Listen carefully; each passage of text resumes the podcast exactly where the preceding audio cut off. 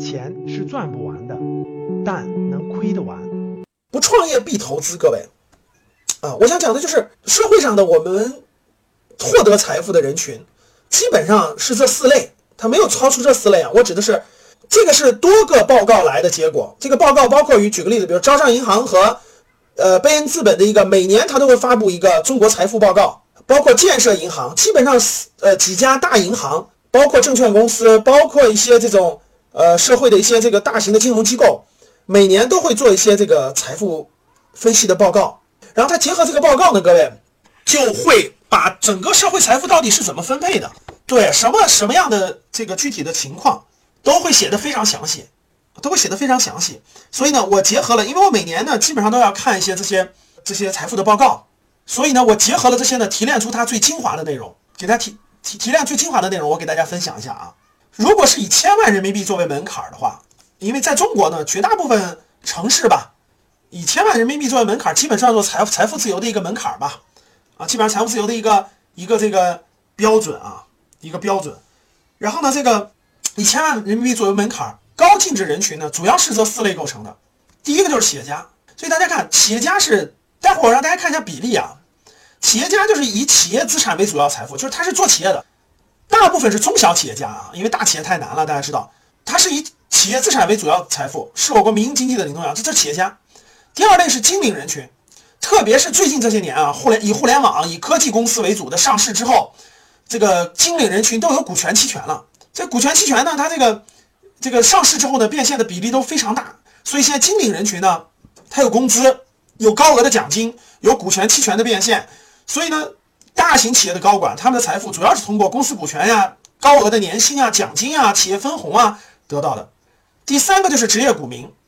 就是职业投资人，他们有一定的本金，有一定本金以后，他从事股票啊等等金融资产的投资的专业人士，以现金啊、股票是他们的主要财富。第四类就是房产，这可以说是持有，他不一定炒房，他是那个持有非常多的房产、不动产，持有非常多的不动产，主要是比如说速套。你要在一线城市，那就那很多套；你要在二三线城市，就很多套，对吧？非常多房产的持有者，他们的财富主要是受房地产这个起伏比较大。这四类人其实囊括了千万级以上人群的绝大部分比例，各位。所以大家看，我们先，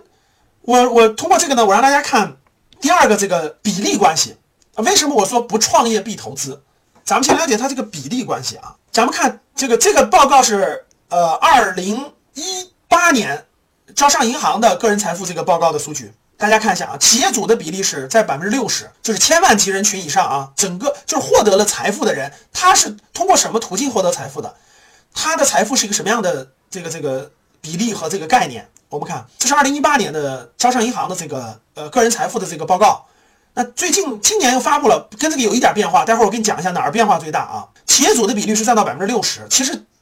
百分之六十五左右啊。企业的拥有者这部分人大概百分之六十到百分之七十，呃，企业资产占他所有资产的百分之比例比较高，他的可投资资金可能不大，举个例子，可能一百多万、两百、三万，但是他的企业的价值超过了上千万，呃，或者那个钱在企业里放着，然后呢，他的车呀、价值住房啊，这都是这个全国的这个情况，大家知道这个百分比百分之六十，金领的情况是百分之二十左右，主要是大型企业，特别是上市的这些大型企业、跨国公司的高层。他们拥有公司的股权、年薪、分红等高额收入，这部分人呢，大概是占到百分之二十。这部分人比较稳定，比较稳定，因为基本上是在百分之二十左右。它主要是现金啊，有价证券，有价证券主要只是公司的股权，包括五百万以上的自住房，包括那个五十万以上的车。然后呢，炒房的人呢，基本上占到百分之十左右。这是二零一八年啊，炒房主要是他赶上了过去二十年房地产高速成长的阶段，所以他拥有数套房产。这部分人呢，大概占到百分之十。大家看啊。这个数据呢，比上年减少了五个百分点，在二零哦呃，各位，这个数据是二，我说错了，这个数据是二零一九年的数据，二零一九年数据啊，在二零一七年的数据，一八年的数据，这个地方炒房者是百分之十五，就我给大家放的是最新数据啊，不是以前的数据，是最新数据。以前这个炒房者的比例是百分之十五，能占到百分之十五。我记得我以前给格局学员预测，我就说是这个比例会下降，这个比例会下降啊。然后呢，这个房产投资占到他总财富的百分之八十。就他，比如说持有一个这个呃上千平米的商场啊，或持有多套的这个不动产啊，一线城市的不动产或者商铺，这种人是占到百分之十，以前十五啊，最近这五年已经下降了五个百分点了。我我想让大家思考一下，为什么下降了？而且我问一个问题：十年之后这个比例会下降到多少？认真听好啊。然后呢，再往下呢，就是这个职业股民，职业股民就职业的投证券投资人，他们从事金融投资的专业人士啊，现金及股券占到财富的百分之三十以上。职业股民平均拥有四百五十万的自住房，对吧？两百万以上投资房产，包括家属换上汽车，这部分人群呢的比例其实是上升的。一一七年、一八年的数字，各位听好了，炒房者是百分之十五，职业投资人是百分之五。这五年呢，过去这五年，从二零一五年到二零二零年，职业股民投资人是增加了百分之五，然后呢，炒房者下降了百分之五，其他两个几乎没有太大变化。好，我这里问大家一个问题：你们觉得十年之后，你们觉得十年之后这个比例会是什么样的？大家可以在底下给我敲一下啊，就在聊一聊这个地方敲一敲，你就敲四个数字就行了。你们觉得企业主的比例会是多少？金领的比例会是多少？炒房者比例会是多少？职业股民会是多少？大家可以敲一下，对，可以把这四个都敲出来一打。大家必须知道比例关系，你才能知道你在哪个模块里头，你未来有没有可能在这个财富的四个字模块里头，对吧？